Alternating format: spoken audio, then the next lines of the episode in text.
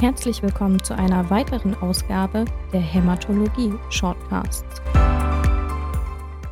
Wir wollen, bevor wir anfangen, vorne ranstellen, dass alles, was wir hier besprechen, unsere eigene Meinung ist, frei von Einflüssen, soweit das heutzutage geht. Alles, was wir sagen in Richtung Diagnostik und Therapie, ist dementsprechend zwar weitgehend an gängigen Leitlinien orientiert, aber wir übernehmen natürlich keinerlei Gewährleistung für erstens Aktualität oder zweitens Korrektheit von dem, was wir sagen. Wir bitten dies zu bedenken. Das sind keine Therapievorschläge. Wie gesagt, wir reden hier relativ launig, so gut es geht, fachlich korrekt, aber ohne Gewährleistung über Hämatologie. Wir freuen uns natürlich trotzdem, wenn wir Rückmeldungen bekommen, ob wir irgendwo falsch gelegen haben, ob es andere Meinungen gibt und was wir vielleicht beim nächsten Mal besser machen könnten. Und damit viel Spaß bei der nächsten Folge. Herr Richard, ich würde sagen, willkommen in der Welt der myeloproliferativen Neoplasien. Und wir haben einen Abstract rausgesucht, der ganz schön hohe Nummer hat. Das heißt ja immer, der ist so ein bisschen weiter hinten.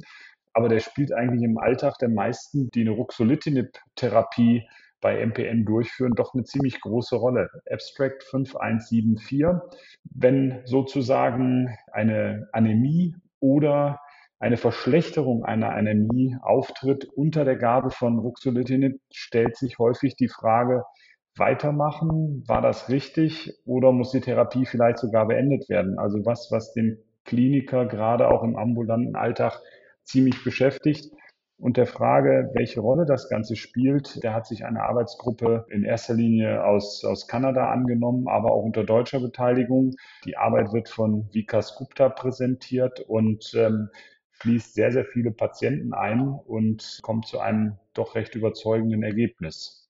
Genau, also um es kurz zu machen, wirklich riesengroße einarmige Studie, über 2000 Myelofibrose-Patienten wurden da eingeschlossen und man hat sich mal ein bisschen angeschaut, ist es wirklich ein schlimmes Signal, wenn unter Ruxolitinib eine Anämie auftritt oder schwerer wird. Wir alle haben im täglichen Alltag da immer Bauchschmerzen, Ruxolitinib zu geben oder weiterzugeben. Primär geht es uns ja in der Konstellation vor allem darum, dass wir die B-Symptomatik der Patienten kontrollieren, die ja durchaus für die Lebensqualität entscheidend sein kann und auch die Milzgröße weiter zu reduzieren. Und um es runterzubrechen, ja, es macht Sinn, Ruxolitinib zu geben. Unbenommen, wie sich die Anämie entwickelt, ist es tatsächlich so, dass äh, diese Studie gezeigt hat, dass die äh, auch in der Zulassungsstudie relevanten Endpunkte wie eben Verkleinerung der Milz und Kontrolle der B-Symptomatik unter Ruxolitinib auch dann funktionieren, wenn die Anämie problematisch ist. Also äh, das ist, glaube ich, so im Alltag so ein ganz wichtiges Signal, um zu sagen, okay, ich halte durch, eben wenn ein Patient vielleicht mal transportiert werden muss. Also das soll es dazu sein, aber ich fand das wirklich so für den täglichen Alltag relativ hilfreich. Deswegen haben wir beide das hier mit aufgenommen in den Podcast. Ja, die nächste Arbeit, auch eine ganz spannende Arbeit, die finale Analyse des sogenannten Delia Trials, Abstract Number 746, eine Phase 3 Studie, die Interferon Alpha gegen Hydroxyurea in Patienten mit myeloproliferativer Neoplasie getestet hat. Und hier ist vielleicht ganz interessant, dass die eingeschlossene Gruppe nicht nur die Patienten waren, die bei uns in Deutschland eher für eine Interferon-Alpha-Therapie in Frage kommen, nämlich PV-Patienten, sondern tatsächlich auch essentielle Thrombozytomie, präfibrotische Myelofibrose und Myelofibrose eingeschlossen waren. Und wir haben es vorhin bei der Besprechung untereinander schon mal gesagt, naja, das ist eigentlich vielleicht auch eine ganz schöne Grundlage, wenn man darüber nachdenkt, Patienten off-label vielleicht mal ein peguliertes Interferonpräparat geben zu wollen, aus welchen Gründen auch immer, bietet diese Studie da sicherlich eine ganz gute Argumentationsgrundlage. Richard, was haben die Kollegen rausbekommen, die Arbeit, die hier von Trine Alma Knutzen präsentiert werden wird? Ja, du hast schon gesagt, also das Einstellungsmerkmal dieser Studie ist, dass man auf Check2 617F äh, positive MPNs unabhängig von der Histologie, also jenseits von nur PV, ausgegangen ist und hat dann äh, doch eine Menge Patienten über 200 eingeschlossen und davon nur 44 Prozent PV, der Rest eben IT und Myelofibrose und präfibrotische Myelofibrose. Und die Endpunkte im Nachhinein, muss man sagen, vielleicht nicht gerade ideal gewählt, waren zum einen eine molekulargenetische Remission, zum anderen eine klinisch hämatopathologische Response und äh, zum anderen eine Allellast. Also was passiert mit dem Jack2-Allel-Burden. Und um mit dem, sage ich mal, eher unangenehmen Teil anzufangen in der Zusammenfassung, man muss ganz ehrlich sagen, Molecular Response Rate und äh, die Blutbild-Kosmetik, sage ich mal, also die hämatologische Response Rate, die waren tatsächlich nicht besser mit Interferon-Alpha. Aber die Alleellast ist deutlich gefallen. Und ich würde sagen, wenn man jetzt so eine Studie neu konzipieren würde, 2023, dann wäre das wahrscheinlich für uns alle der signifikanteste Endpunkt. Und man muss sagen, in dieser Studie haben auch nur Patienten, die Interferon-Alpha bekommen haben, es auch wirklich geschafft, eine komplette molekulargenetische Remission zu erreichen. Das waren zwar nur zwei, aber immerhin nach fünf Jahren waren zwei da negativ und die Erkrankung auch mit einer hochsensitiven molekulargenetischen Analyse nicht mehr nachweisbar.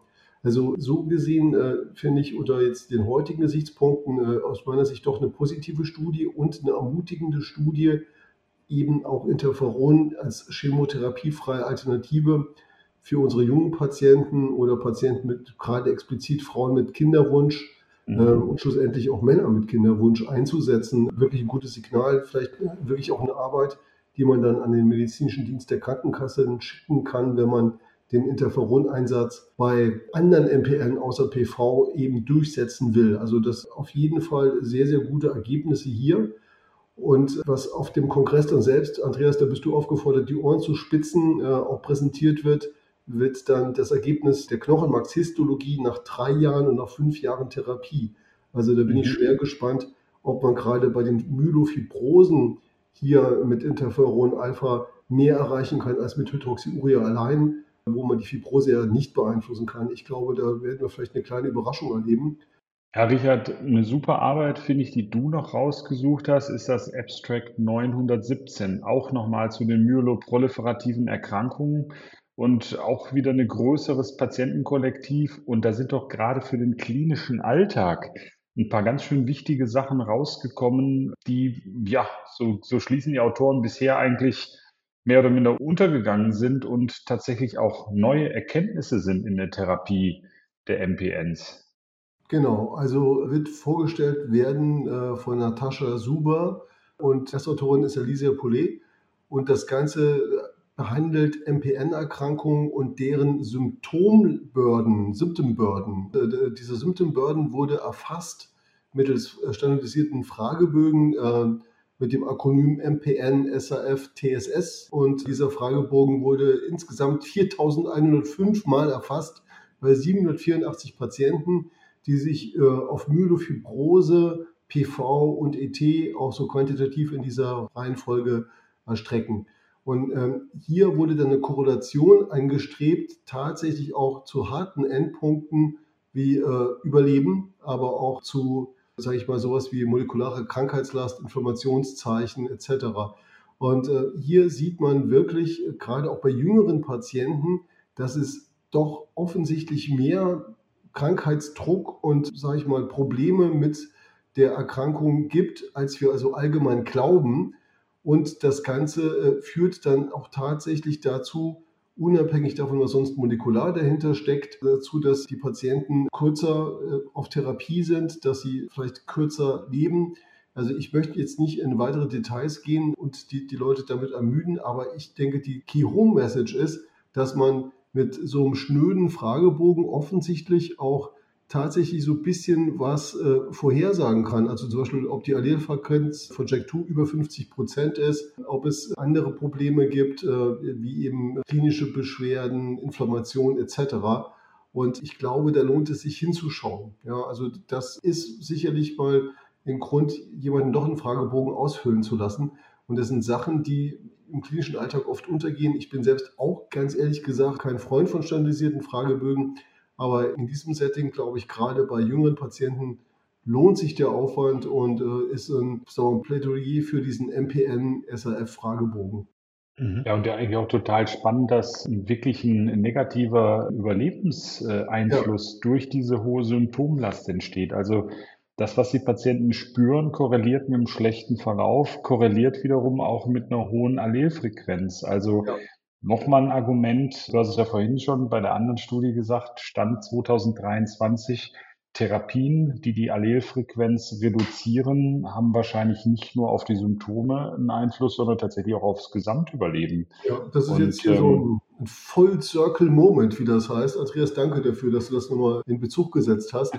Das ist tatsächlich so, ja. Mhm. Und also so wie man praktisch aus so einem Fragebogen schließen kann, wie krank der Patient wirklich ist und dann die Allellast vielleicht im Verlauf doch mal ab und zu misst, kann man dann vielleicht intervenieren, zum Beispiel Interferon und was tun, damit sich das ändert. Ja. Mhm. Ja, auch wieder eine klinisch extrem relevante Arbeit. Bin immer wieder überrascht, wie viel neben so Basics, also wirklich Grundlagenforschung, auch tatsächlich sehr schöne klinisch relevante Arbeiten immer wieder auftauchen. Absolut. Ich möchte MPN gerne beschließen ähm, mit ähm, Ausblick auf die schicke künstliche Intelligenz und deren Einzug auch bei der MPN-Diagnostik. Andreas, darf ich? Oh, unbedingt, ich lasse dir freien Lauf. Ja, okay. Also da gab es mehrere Arbeiten, die sich damit befasst haben, wie man mit Artificial Intelligence oder mit Machine Learning Tools ein bisschen was machen kann, um äh, den Unmet Need des äh, super guten Referenzpathologen, der ja auch nicht immer verfügbar ist, irgendwie zumindest mal äh, so ein bisschen zu backen und zu ersetzen vielleicht sogar. Und äh, exemplarisch möchte ich hier Arbeiten nennen, die äh, jetzt auf dem Ash vorgestellt werden. Ich sage jetzt mal das ist die 901 und die 123. Und in diesen Arbeiten geht es einfach darum, dass wir mit Bilderkennung tatsächlich auch Problemdiagnosen stellen können. Wir alle wissen, wie schwer es ist, eine präfibrotische Myelofibrose von einer ET zu unterscheiden. Wir alle wissen, wie schwer es ist, überhaupt MPNs voneinander zu unterscheiden. Und in diesen Arbeiten wird dargelegt, dass das durchaus auch ist prospektiv getestet mit Machine Learning möglich ist und äh, man sicherlich da teilweise auch online gestützt in Zukunft eine Methode hat, die, auch diese Bilderkennung zu nutzen und den Pathologen zu ergänzen. Und das ist für unsere Patienten ja absolut relevant, ob das eine Myelofibrose wird oder eine IT, schon rein von der Prognose und natürlich von der optimalen Therapie. Also nochmal die 123 und die 901 Abstracts, die ganz interessant sind, zumindest mal für den interessierten Laienpathologen. Super arbeiten. Die KI wird uns auch in der Hämatologie immer mehr Freude bereiten, denke ich, aber vielleicht auch das eine oder andere noch herausfinden, was tatsächlich mit dem menschlichen Hirn alleine datentechnisch nicht mehr auswertbar ist.